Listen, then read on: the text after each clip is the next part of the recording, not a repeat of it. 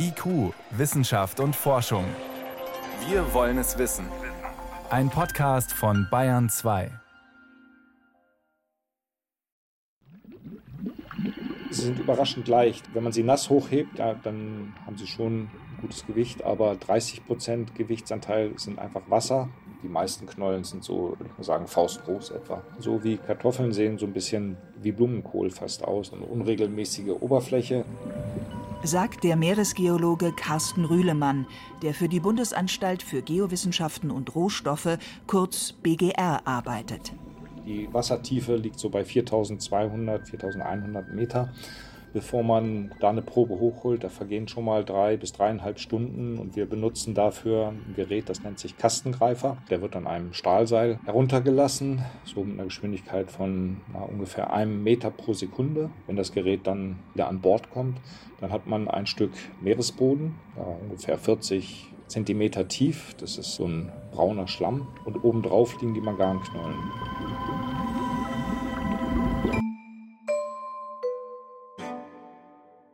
Tiefseebergbau. Eine nachhaltige Alternative zum Landbergbau? Eine Sendung von Brigitte Kramer. Die BGR ist eine Behörde, die die Bundesregierung in geowissenschaftlichen Fragen berät. Sie soll in diesem Fall klären, ob es sich für Deutschland lohnt, Manganknollen vom Meeresgrund des Pazifik zu holen. Wir nehmen die Knollen dann mit nach Hause. Dort werden sie dann zum Teil äh, pulverisiert und dann geochemisch eben untersucht. Der Metallgehalt wird bestimmt. Teilweise ähm, präparieren wir die Knollen auch mit einem Harz, sägen sie auf. Dann sieht man tatsächlich, dass äh, die Metalle an bestimmten Schichten stärker angereichert sind als an anderen. Kann man sich das vorstellen wie so ein Baumstamm. In diesem Fall sind es keine Jahresringe, sondern vielleicht eher Jahrhunderttausend Ringe oder Jahrzehntausend Ringe. Die Knollen wachsen relativ langsam. Bei uns im Gebiet haben wir festgestellt, sind sie etwa zwei Millionen Jahre alt. Zwei Millionen Jahre alte Mineralaggregate, die aussehen wie Steine, in 4000 Metern Tiefe. Seit 150 Jahren weiß die Menschheit von ihrer Existenz und seit den 1970er Jahren interessieren wir uns näher für sie. Denn Manganknollen haben Metalle eingeschlossen, die wir gut gebrauchen könnten. Für Handys, Bildschirme, Elektroautos, Akkus, Windräder, Mikrochips. Überall sind Mangan, Nickel, Kupfer, Kobalt oder Lithium enthalten.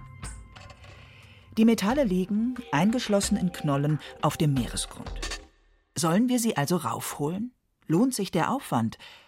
Oder sollen wir sie in der Tiefsee liegen lassen und uns anderweitig umsehen, an Land zum Beispiel? Vielleicht sollten wir sogar unseren Metallbedarf drosseln, mehr recyceln, weniger konsumieren.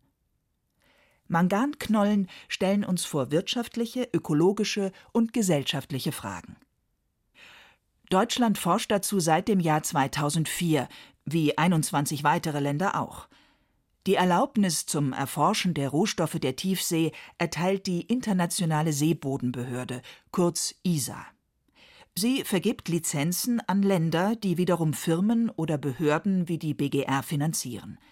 Jede Firma oder Behörde, Kontraktor genannt, muss also ein Sponsorenland hinter sich haben, das garantiert, dass die Vorgaben der ISA erfüllt werden. Zu den Forschungen müssen immer auch Umweltuntersuchungen des Ist-Zustands des Ökosystems Tiefsee gehören und Untersuchungen zu den möglichen Folgen von Abbau.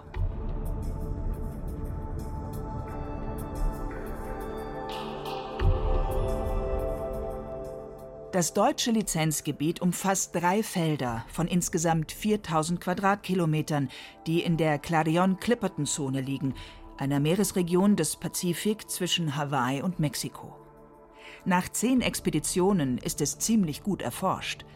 Die Vorkommen würden für 15 bis 20 Jahre Abbau reichen, wie die BGR errechnet hat. Und Deutschland könnte theoretisch mit dem Abbau beginnen. Allerdings hat die internationale Meeresbehörde ISA bislang noch keine Lizenzen zum Tiefseebergbau erteilt. Sie hat seit dem Jahr 2002 31 Lizenzen an 22 Staaten zur Erkundung des Meeresbodens nach mineralischen Rohstoffen vergeben, auf einer Fläche von insgesamt mehr als eineinhalb Millionen Quadratkilometern. Für den Abbau fehlt ein Regelwerk. Das wird derzeit von den 168 Mitgliedern, 167 Länder plus EU, verhandelt. Für Sommer 2023 wird nun eine erste Regulierung des Tiefseebergbaus erwartet. Carsten Rühlemann hofft, dass die Bundesregierung sich dann für den Abbau entscheidet, nach mehr als 15 Jahren Forschung. Wir haben jetzt eigentlich zum ersten Mal die Situation, dass wir so einen Rohstoffabbau vor dem eigentlichen Abbau reguliert haben. Deswegen sollte man zumindest nicht leichtfertig darauf verzichten, ist meine Meinung, sondern das weiter prüfen und dann muss man natürlich irgendwann eine Entscheidung treffen, ob wir dabei sein wollen oder nicht. Ich gehe davon aus, dass Kontraktoren aus anderen Ländern dann früher oder später damit beginnen werden.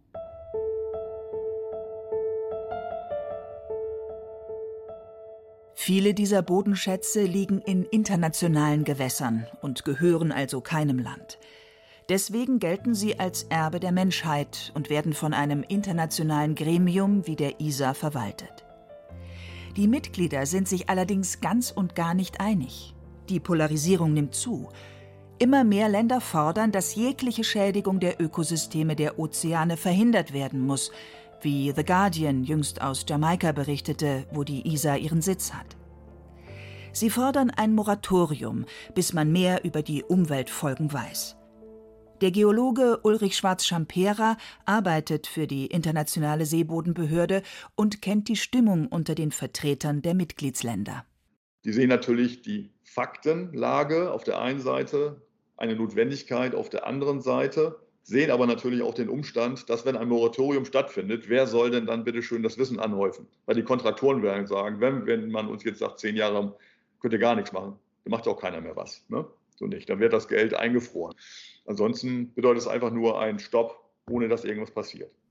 Pradeep Singh vom Institut für transformative Nachhaltigkeitsforschung in Potsdam schilderte dem Guardian die Stimmung vor Ort folgendermaßen. Einige wenige Akteure wollen vorpreschen, alle anderen zögern. Spanien, Ecuador, Costa Rica und Chile fordern die ISA auf, den Wettlauf im Tiefseebergbau zu verlangsamen oder zu stoppen. Mikronesien hat als erstes Land offiziell ein Moratorium vorgeschlagen. Auch das Europäische Parlament fordert ein Moratorium. Meeresgeologe Carsten Rühlemann bedauert das. Europa könnte sich, was zum Beispiel Batterien für Elektroautos betrifft, zu einem Großteil äh, mit Tiefseerohstoffen versorgen, ne, was äh, Mangan, Nickel, Kupfer und Kobalt betrifft. All diese vier Metalle, die ich genannt habe, braucht man in Elektroautos. Braucht man für die Batterien und für den Motor, die Elektroleitung und so weiter. Wir hätten also die Chance, uns da von China und Russland ein gutes Stück weit unabhängig zu machen. Und die Umweltfolgen? Ich denke, man kann es, ist mein Eindruck, ne, also nach so vielen Jahren, die ich jetzt dabei bin, dass man das durchaus umweltschonend ist vielleicht ein falsches Wort, aber umweltgerecht doch einigermaßen durchführen kann. Und es ist eine Industrie, die sich entwickelt. Ne? Man muss anfangen und dann wird man mit der Zeit besser. Die Regularien können nachgeschärft werden. Man wird effizienter, umweltschonender. Es ist ja mit, mit allen Geräten, mit Autos meinetwegen genauso. Ne? Die Erforschung der Manganknollen ist am weitesten fortgeschritten. Aber es geht auch um Krusten, die sich auf Tiefseebergen gebildet haben, sogenannte Ferromangankrusten oder um metallhaltige Massivsulfide, die sich rund um Hydrothermalquellen, die sogenannten schwarzen Raucher, am Meeresboden der Tiefsee ablagern. Die Tiefsee bedeckt mehr als die Hälfte der Erde. Sie ist das größte Ökosystem und eines der artenreichsten. Und sie ist weitgehend unerforscht. Deswegen stellt vor allem der Umweltaspekt die internationale Seebodenbehörde vor eine große Herausforderung. Wissenschaftler und Umweltschutzorganisationen sprechen von erheblichen und teilweise unkalkulierbaren Auswirkungen auf den Lebensraum Tiefsee. Die niederländische Biologin Annemiek Fink erforscht diesen Lebensraum seit elf Jahren. Auch sie arbeitet bei der BGR, der Bundesanstalt für Geowissenschaften und Rohstoffe. Unterm Strich sind die Ökosysteme viel heterogener, als wir gedacht hatten ursprünglich. Also es gibt ganz viel Variabilität auf kleinen Raum. Je nachdem, wenn man ein Hügelchen oder eine kleine Tiefe hat, da gibt es dann mehr Sedimente drin und gleich hat man da auch wieder andere Arten, andere geochemischen Bedingungen. Zehnmal war Fink schon in den deutschen Lizenzgebieten des Pazifik und hat mit Kameras die natürlichen Verhältnisse am Meeresboden untersucht.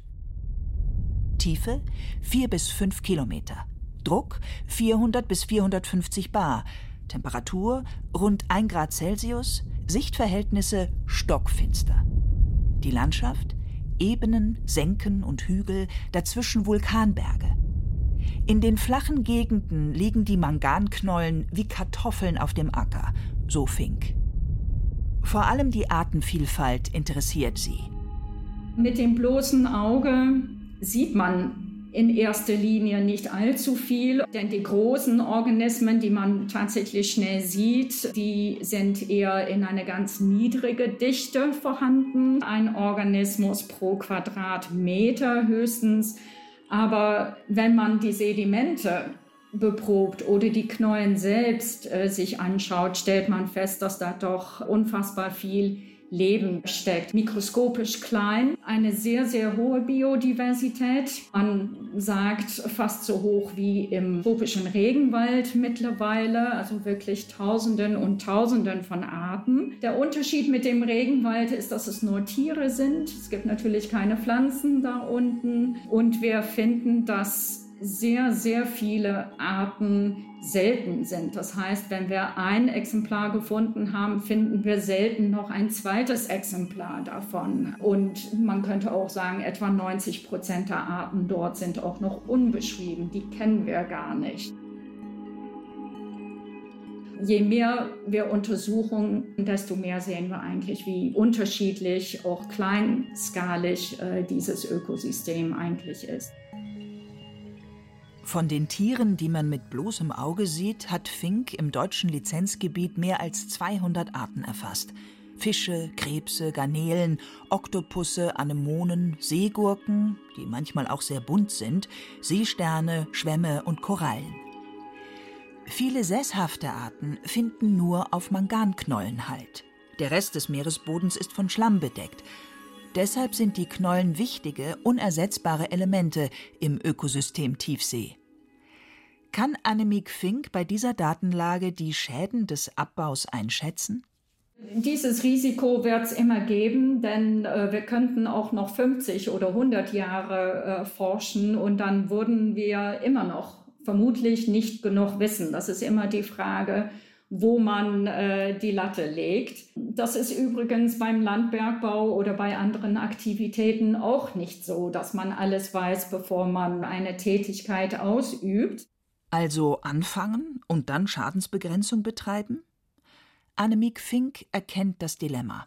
Ich mache mich auch mit gutem Grund Sorgen um die Umwelt der Tiefsee, weil sie auch extrem empfindlich ist und sehr träge ist in ihrer Reaktion, das wahrscheinlich länger braucht, um sich zu erholen, als zum Beispiel irgendwelche Küstenökosysteme oder so. Wir finden, dass die Reproduktionsraten, die Wachstumsraten von den Organismen da unten extrem langsam sind durch die sehr ähm, harte Bedingungen, die man da hat und natürlich auch bedingt dadurch, dass es kaum Nährstoffe gibt. Äh, man ist sehr weit weg von der Küste.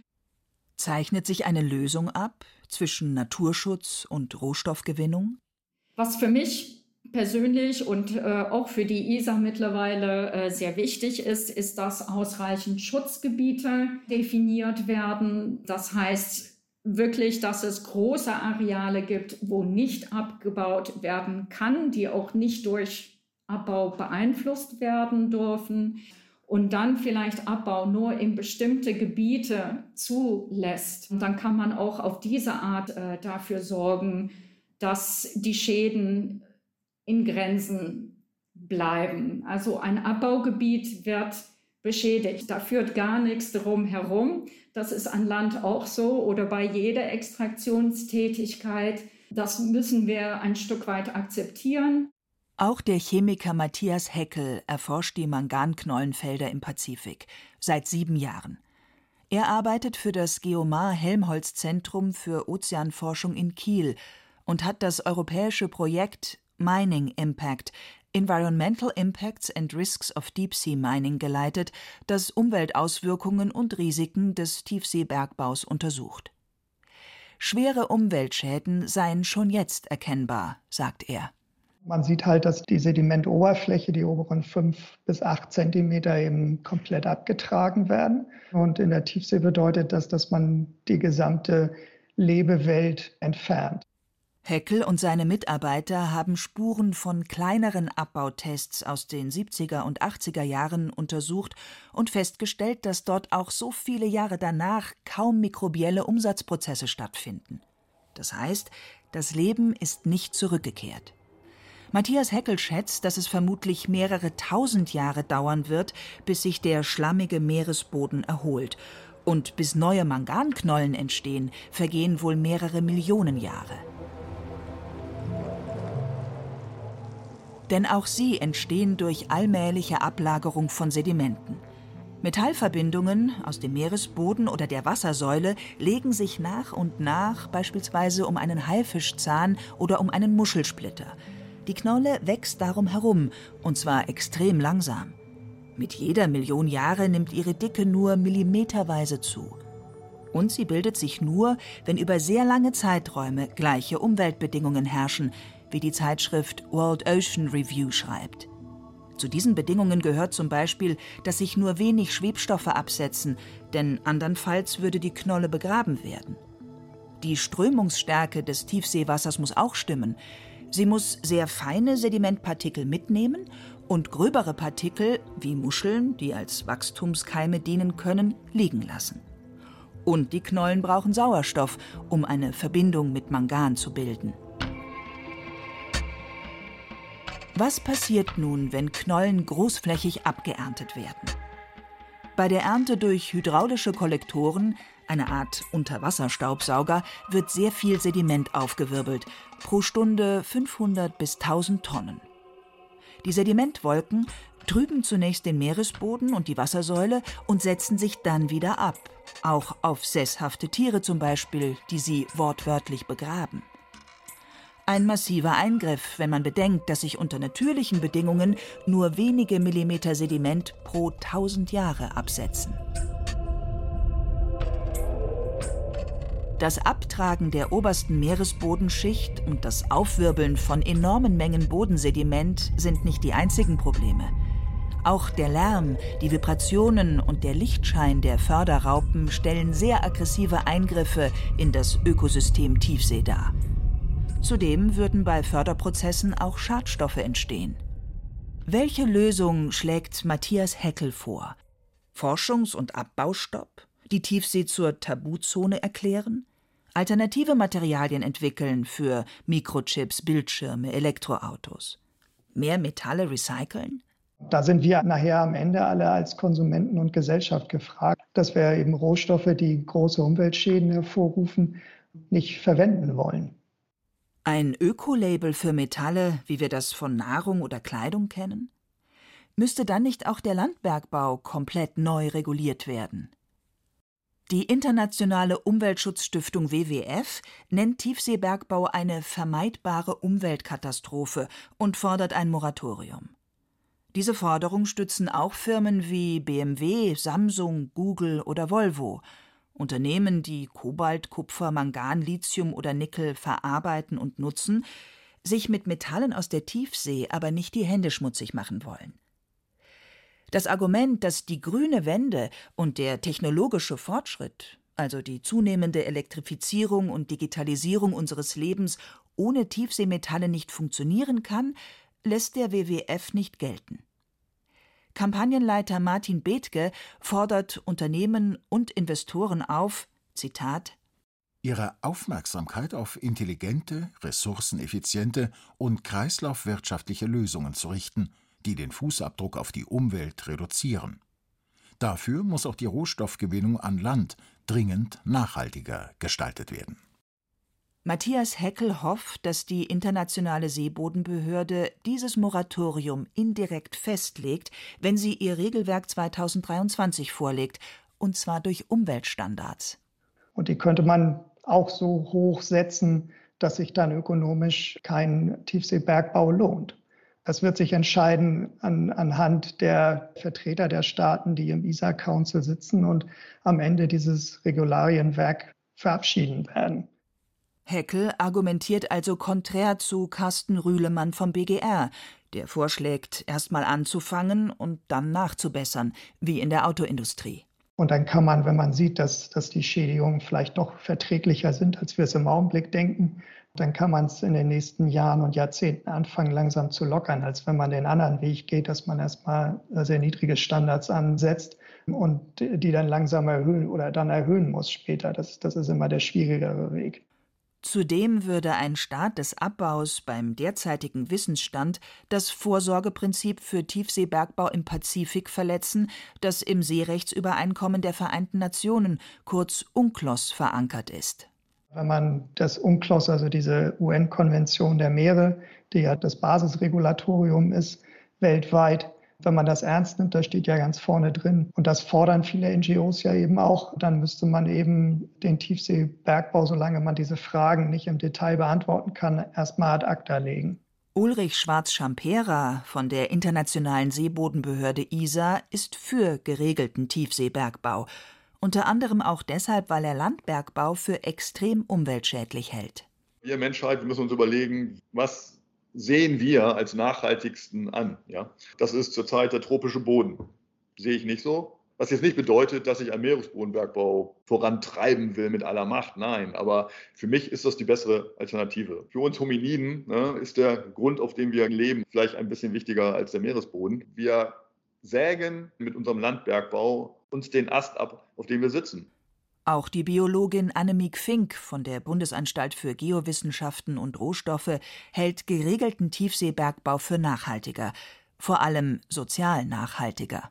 Wenn man heutzutage guckt, äh, wie der Landbergbau aussieht, müssen teilweise ganze Bergen umgesetzt werden. Es muss Regenwald dafür abgeholzt werden, ganz große Gebiete. Es gibt Kinderarbeit in Kongo. Die äh, Menschen arbeiten unter schwersten Bedingungen. Äh, Menschenrechte werden verletzt. Nur weil wir das schon seit Jahrhunderten oder sogar Jahrtausenden durchführen, ähm, heißt es nicht, dass das umweltschonend ist. Und all diese Probleme könnte man mit einem Tiefseebergbau auf jeden Fall ähm, vermeiden.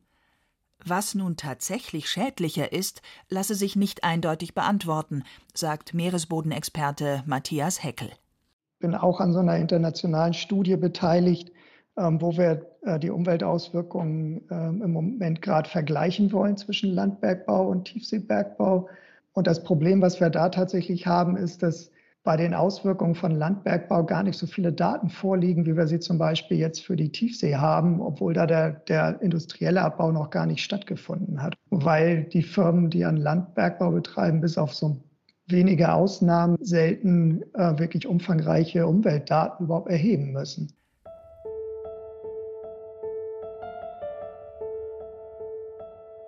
Ja, wir könnten mehr recyceln. Ja, wir könnten weniger verbrauchen. Ja, wir können Alternativen suchen zu Kobalt, Nickel, Kupfer, Wasserstoff und Glasfaser zum Beispiel.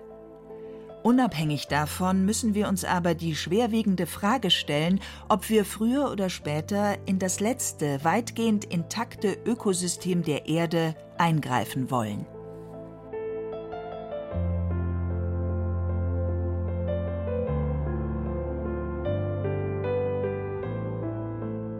Sie hörten in IQ Wissenschaft und Forschung Tiefseebergbau, eine nachhaltige Alternative zum Landbergbau?